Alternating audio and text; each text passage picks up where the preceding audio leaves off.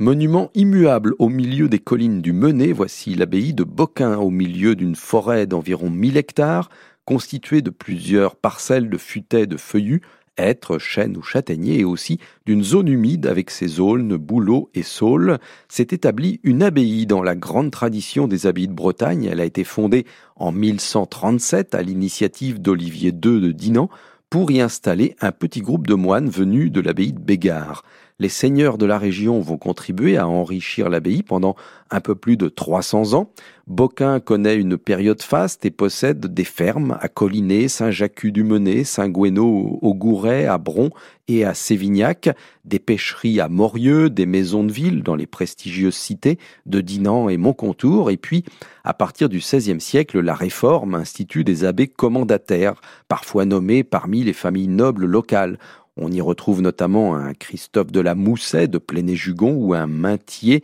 du Gouret.